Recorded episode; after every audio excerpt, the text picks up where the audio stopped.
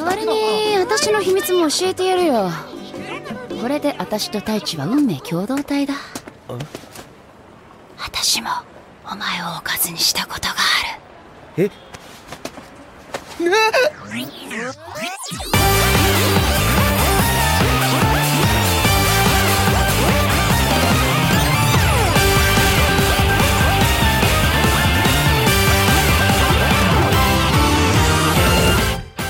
Bonsoir à tous et à toutes et bienvenue dans ce numéro 7 de Kaorin, le podcast musical dédié à la culture visuelle japonaise, un mardi sur deux sur Radio Kawa, le numéro 7, enfin voilà le 7, le numéro de la chance, le Lucky 7, celui quand vous l'aviez dans Casino Night sur Sonic 2, et eh bien vous aviez plein de rings, ce qui permettait d'avoir plein de vie et de pouvoir vous la péter face à Robotnik. Ici votre ami Amo aux commandes et comme désormais d'habitude on a rendez-vous pour une heure et demie autour d'un thème ben, bien précis. Cette semaine ben, c'est le temps de grandir et sans fin des animés qui tournent autour de concepts ben, comme la puberté, la croissance, l'adolescence, le relais parfois compliqué entre la jeunesse et la vie adulte. En bref, des séries qui parlent d'adolescence et de passage à l'âge adulte, que ce soit un thème principal ou un thème parfois secondaire. Et pour commencer, ben, rien de mieux en intro qu'un titre issu du film Utena, euh, sous-titré d'ailleurs très justement Apocalypse de l'adolescence. On se retrouve juste après.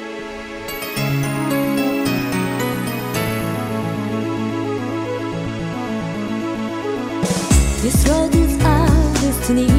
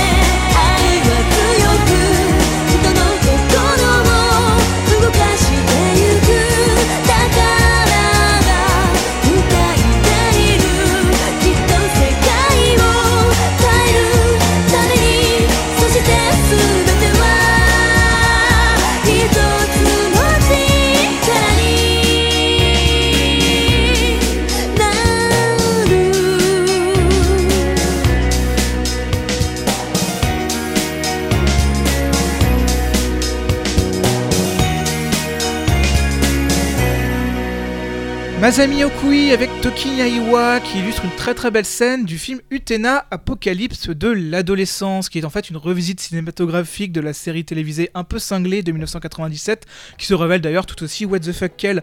Malgré tout c'est un film que je conseille pas mal du tout puisque malgré sa très grande excentricité ben, il est très très beau et pour peu que vous laissiez un peu emporter par le récit ben, le voyage il est plutôt unique. Mais Utena bah, c'est aussi une histoire, hein. c'est une histoire très très métaphorique d'une jeune fille nommée Utena qui se retrouve à devoir se battre pour protéger qui elle est, pour protéger ses idéaux et finir bien évidemment de fonder sa personnalité. En somme, c'est une adolescente qui part vers la vie adulte et on va l'accompagner dans son voyage. En somme, cela ne résume-t-il finalement pas le thème d'aujourd'hui Et histoire d'être sûr que le thème soit bien passé, disons que le prochain animé qu'on va évoquer est sans doute les gros exemples de coming of age story.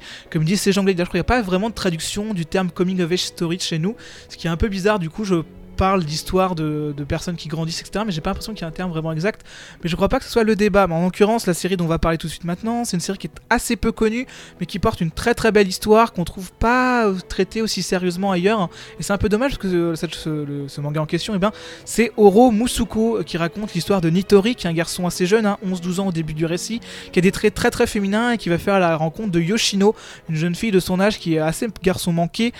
Et euh, bah, ça s'arrête pas vraiment là, puisque les deux préadolescents ont en fait le même désir, quitter leur sexe biologique pour s'identifier au sexe opposé. On est donc là totalement dans un récit sur le transgenre, on va voir nos deux personnages évoluer au fil de leur scolarité, se poser des questions sur leur identité, faire des choix et vivre avec ceci. Et ici, bah, pas de fanservice, pas de discours moraliste, le sujet est traité avec douceur et bienveillance, ce qui est quand même pas mal. Initialement, Oro Musuko est donc un manga en 15 volumes, mais celui-ci a trouvé un petit succès au Japon quand même et a été adapté dans un très joli animé en 2011. À ma connaissance, ni le manga ni l'animé est sorti en France, hein, ce qui est plutôt dommage vu les thématiques qu'il apporte et qu'on aimerait bien avoir euh, un peu plus euh, chez nous. En tout cas, je vous les conseille si le sujet euh, vous intéresse et je vous laisse avec le très joli générique d'ouverture donc de Oro Musuko et la chanson c'est Itsudate par Daisuke. いつだって君のその心は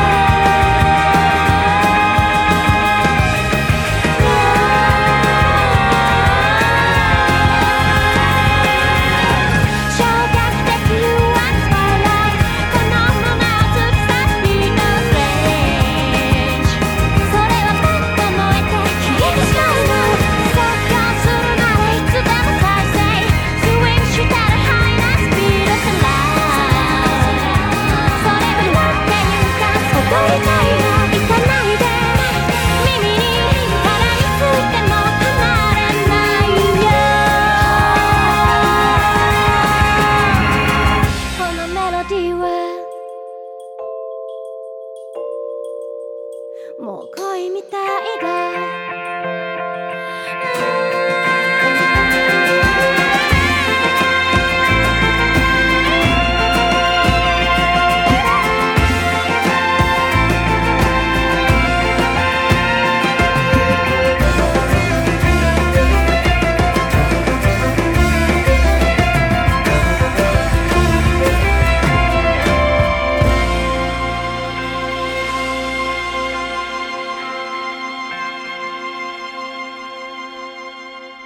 Sakamichi no Melody, générique d'ouverture de Sakamichi no Apollon, mieux connu chez nous sous le nom de Kids on the Slope, l'histoire de trois lycéens dans le Japon des années 90 qui vont se lier d'amitié et plus si affinité autour de la pratique du jazz. C'est une série de Shinichiro Watanabe qui faisait son grand retour à la direction d'une série télévisée depuis au moins Samurai Champloo, ce qui ne nous rajeunissait en tout cas pas à l'époque. Une très jolie série qui possède donc de bien belles scènes de concert, témoignant encore une fois du soin de la musique typique de Watanabe, hein, qui adore ça, il adore la musique ce, jeune garçon.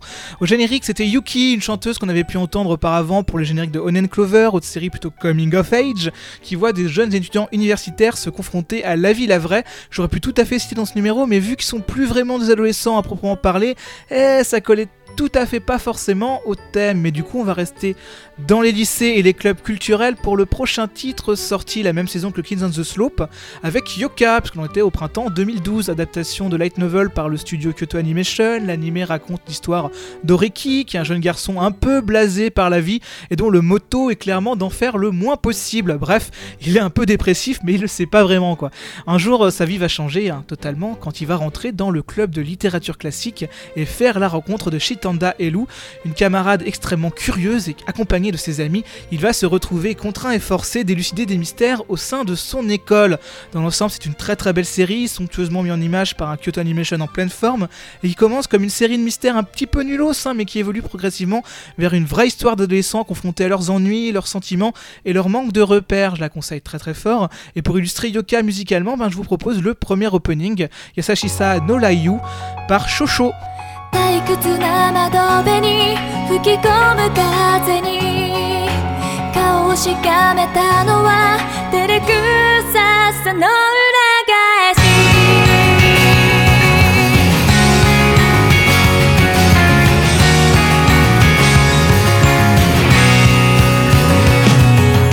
曖昧にうなずく手のひらの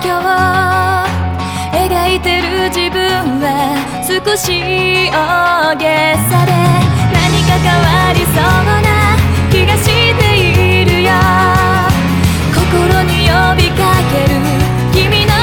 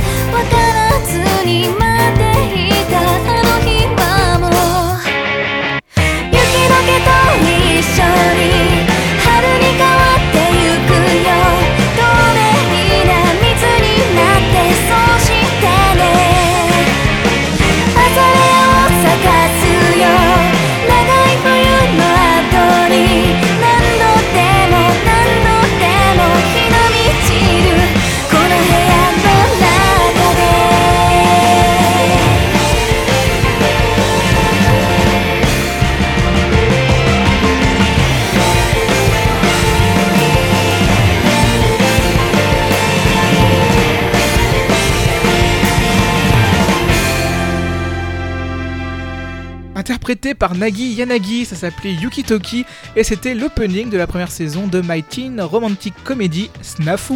Là aussi une adaptation de light novel mettant en scène par un héros flemmard et misanthrope, lui aussi, qui va se retrouver euh, contraint de rejoindre un club et de se lier d'amitié avec deux jeunes filles au caractère bien trempé. Euh, le synopsis justement laissera un petit peu croire un animé fanservice, euh, comédie romantique harem un petit peu pourri, mais la surprise derrière ça, eh ben, c'est que c'est plutôt bien écrit et que le héros misanthrope et cynique, bah il reste bien misanthrope propre et bien scénique tout le long des deux saisons qui composent une série qui va pas mal jouer avec les codes de la comédie romantique japonaise, quitte à les faire exploser en plein vol.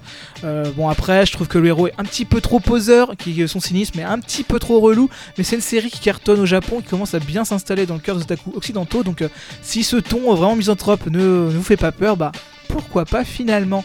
Pour le titre suivant, on va toujours rester auprès d'un animé récent, même si là je me rends compte ben, qu'il va bientôt avoir 5 ans, donc peut-être plus si récent que ça. Enfin bref, on est au printemps 2011 et c'est là que débarque depuis les studios PA Works Anazaku Hiroa. Alors c'est une série qui nous propose de suivre les aventures de Miyamae Ohana, qui est une adolescente de 16 ans, qui après quelques petits problèmes familiaux se retrouve obligée d'être hébergée par sa grand-mère, qui vient du main de fer une auberge traditionnelle. Là-bas, elle va donc se retrouver forcée de bosser pour mériter son toit, hein, Shiro style.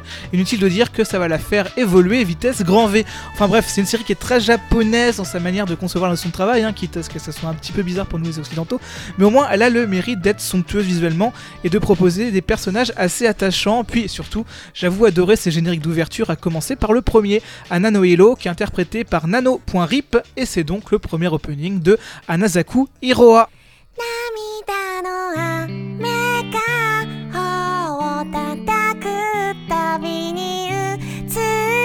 涙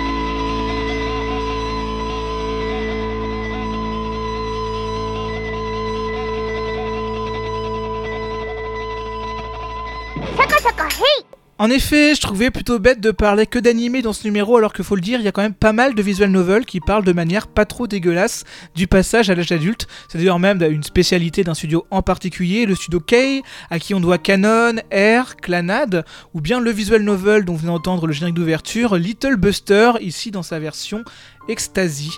Euh, ouais, comme la drogue. C'est un petit peu bizarre, mais ça a du sens dans le contexte. Derrière le studio K, on retrouve euh, surtout un homme emblématique, un jeune Maeda, euh, qui est un des principaux euh, créateurs du genre Nakige, qui signifie tout simplement je tire l'arme. Parce qu'en effet, si vous pensiez que le visual novel c'était les érogués et le FAP, ben Jun Maeda, lui, il a décidé que ça allait être Nakige et les pleurs. Bon alors, dans tous les cas, à la fin, il y a un liquide qui coule, et je crois que je viens de piquer cette vanne au Burger Quiz. Enfin bref, tout ce que je voulais dire, c'est que Little Buster raconte l'histoire d'un groupe de lycéens, que ceux-ci vont être confrontés à la cruauté de la vie et vont devoir apprendre de traumatismes passés. La série est adaptée en animé assez récemment par le studio JC Staff, reprend le même générique d'ouverture qui, il faut l'avouer, est suffisamment catchy pour le mériter. Sans transition, on va retourner en 2012 pour parler de Kokoro Connect. C'est un animé qui raconte l'histoire de 5 membres d'un club qui vont se retrouver du jour au lendemain avec un pouvoir qui paraît super méga cool sur papier, hein. c'est-à-dire qu'ils vont pouvoir s'échanger leur corps. Sauf qu'en fait, c'est un petit peu pourri parce qu'en fait, ils changent aléatoirement de corps sans pouvoir choisir quand et comment. Du coup, ils vont, ben, ils vont surprendre mutuellement des situations bizarres et ça va un petit peu accélérer les relations entre les différents personnages. L'animé était pas mauvais, surtout grâce au personnage d'Isnaba, mais était divisé, comme le light novel qu'il adaptait, en plusieurs arcs, certains correspondant à divers pouvoirs euh, pourris à hein, chaque fois, hein, mais qui leur étaient imposés par une force mystérieuse. Chaque arc avait son propre ending, tous plutôt cool, mais là pour le coup, je vais choisir celui du quatrième arc. Il est interprété par Lia, cette chanteuse qui a donc donné sa voix à la vocaloïde Ia et a également interprété beaucoup de génériques du studio K, accompagné de la team Nekokan. La chanson se nomme Ice Cream Chocolate et c'est donc le quatrième ending de Kokoro Connect.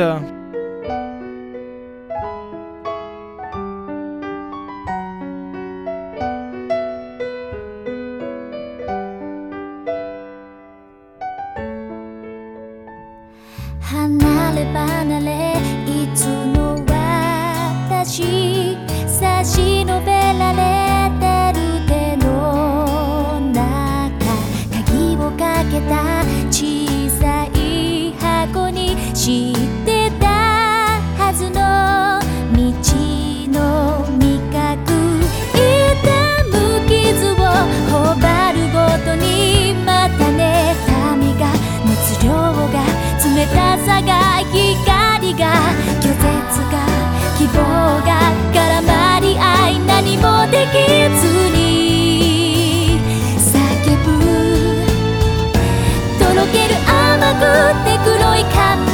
はショコラとル理想なんでも。燃え尽きてしまったの。弱虫の耳鳴りはや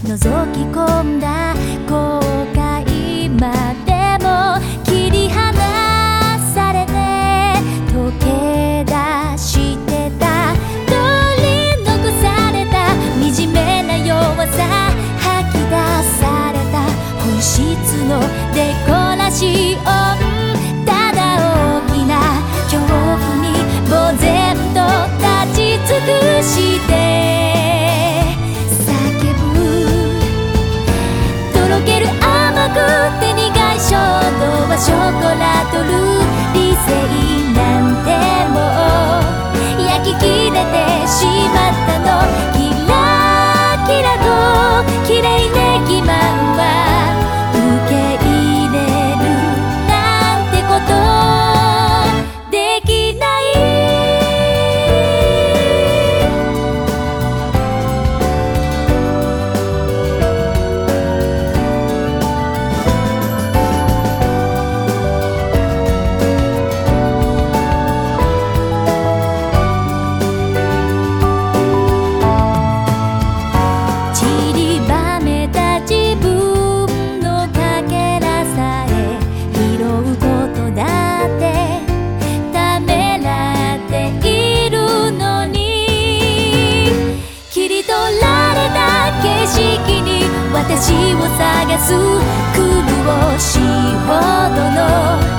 呼ぶ声に居場所を求めてた考えたくないこぼれてく心が溶け合ってく赤い赤い知らない気持ち理想の範囲で続けた色の空が眩しくて何も見えない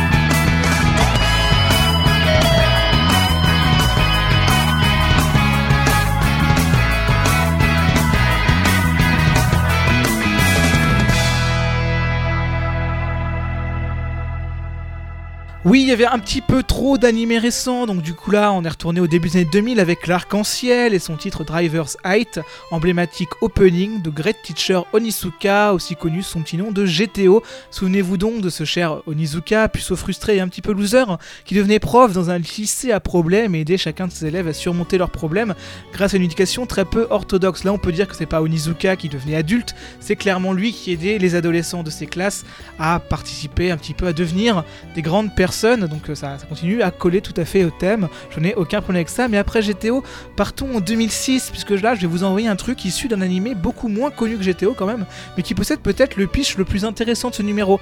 Imaginez donc un monde de science-fiction où tout le monde naît avec le sexe féminin, mais doit choisir à l'âge de 17 ans s'il souhaite rester femme ou s'il souhaite devenir un homme, ce qui va entraîner toutes les modifications biologiques nécessaires. Ce scénario dans lequel on intègre une baston aérienne permanente entre nations, eh ben c'est celui de Simoon. C'est un animé original en 26 épisodes du studio Dean qui possède une très très belle musique d'ouverture qui est interprétée donc par la très jolie chanteuse Shiaki Ishikawa. Le titre se nomme Utsuku Shikelebara Sole de Ii. Putain, c'est chaud. Et c'est donc le générique d'ouverture de Simoon.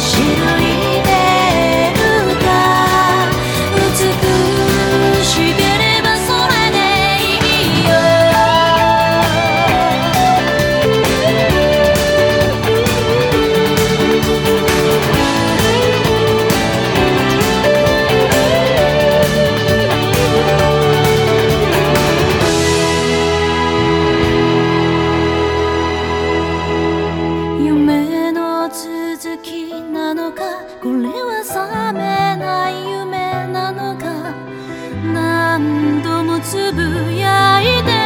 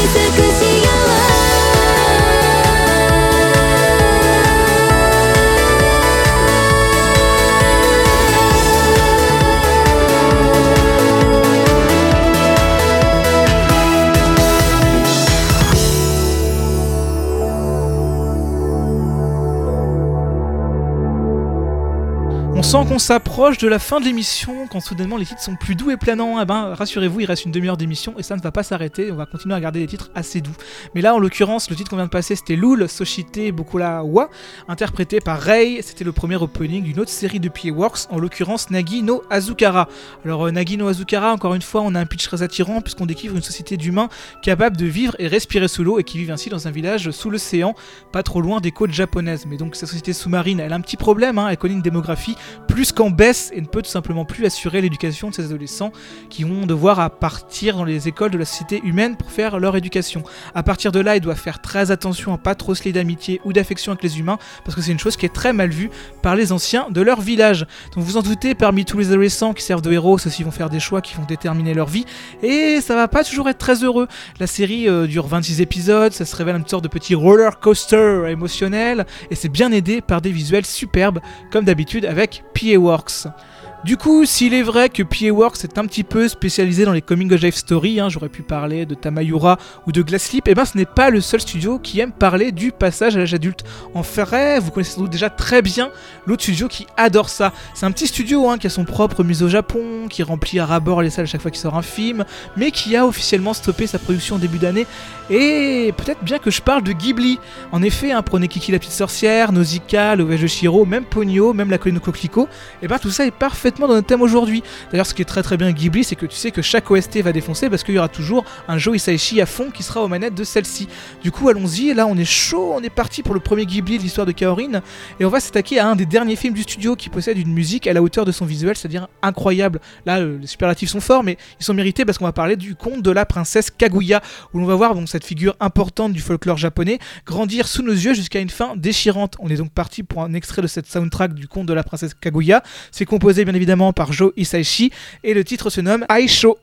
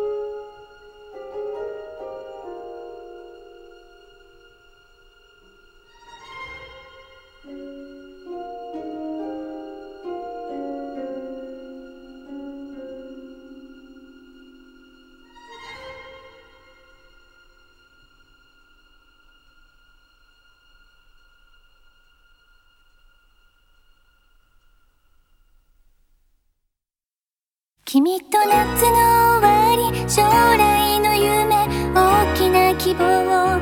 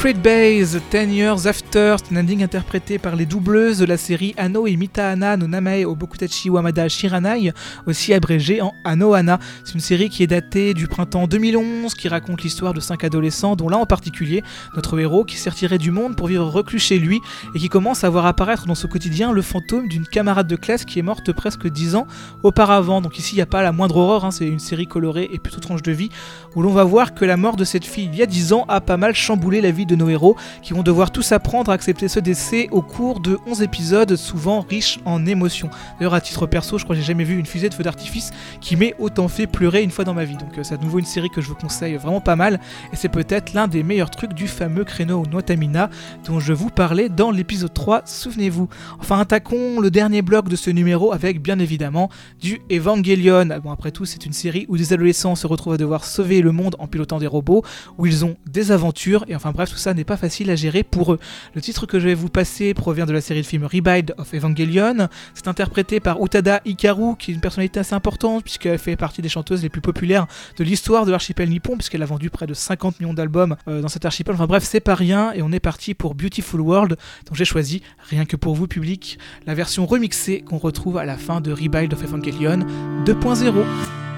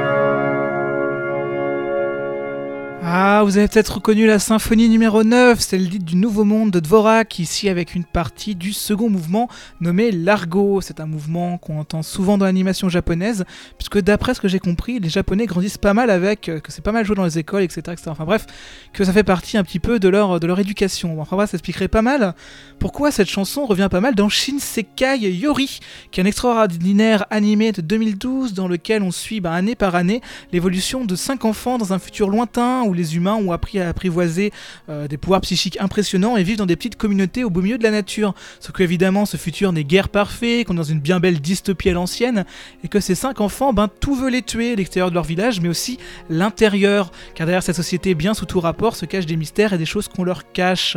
L'héroïne Saki va donc devoir apprendre à gérer les révélations qu'on lui apprend et qui vont littéralement changer sa vie. C'est vraiment, à mon sens, une des meilleures, si ce n'est la meilleure série de ces cinq dernières années, mais qui a le malheur de n'être disponible légalement chez à peu près personne, ce qui est réellement dramatique. Derrière ce projet se cache en outre l'adaptation d'un roman de science-fiction, plusieurs fois primé, et ça se voit, vu la qualité globale de l'écriture qui évoque des tas de thèmes, hein, le fonctionnement d'une dystopie implacable et bien huilée, mais aussi l'esclavage, la vie en communauté, ou bien même l'homosexualité.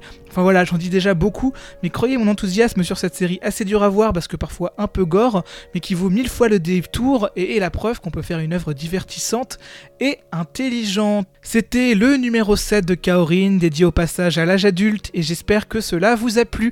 Comme d'habitude, vous pouvez retrouver la tracklist sur le site Radio Kawa, n'hésitez d'ailleurs pas à commenter le numéro sur le site, et sur les réseaux sociaux, je lis tous vos retours, ne vous inquiétez pas. Si vous découvrez l'émission aujourd'hui, n'hésitez pas à jeter une oreille aux anciens numéros dédiés par exemple à Vocaloid, aux animés à réalité virtuelle, aux endings d'animés ou bien au compositeur Taku Iwasaki. Comme d'habitude, n'hésitez pas à vous abonner au podcast sur iTunes ou sur Podcast Addict pour avoir les épisodes dès leur sortie, voire même peut-être un petit peu en avance parce que la gestion des feeds c'est pas toujours facile. Et tant qu'on est en fond dans la promo, je fais des bisous à Fanta Attitude, Girondoudou et Clint Eastwood pour leurs petits mots gentils sur iTunes en plus de leur bon goût en matière de pseudo. Merci les gars. Euh, prochaine numéro numéro, alors prochain numéro, la putain la vache, je me, je me prends les pieds dans le tapis verbal, mais non, prochain numéro, le 29 décembre, où comme promis, je vous ferai un top 20 façon Hit Machine des génériques sortis cette année, vous aurez mes 20 préférés, avec tout le bon goût qui évidemment me caractérise. Essayez de deviner lequel est le premier dès maintenant, mais en attendant, partons vers le retour à la réalité, ou alors d'habitude, j'essaye de pas mettre des chansons qui appartiennent au thème, mais là j'ai pas pu m'en empêcher parce que je vais vous passer un titre nommé Coming of Age, qui vient du second album des Foster the People, album pour qui j'ai une véritable petite tendresse parce que c'était dans une période assez heureuse de ma vie. En tout cas, j'ai toujours un kiff absolu pour ce titre un peu hypnotisant et que je vous offre avec beaucoup d'amour. Foster the People, Coming of Age, on est parti, prenez soin de vous. Bisous bisous.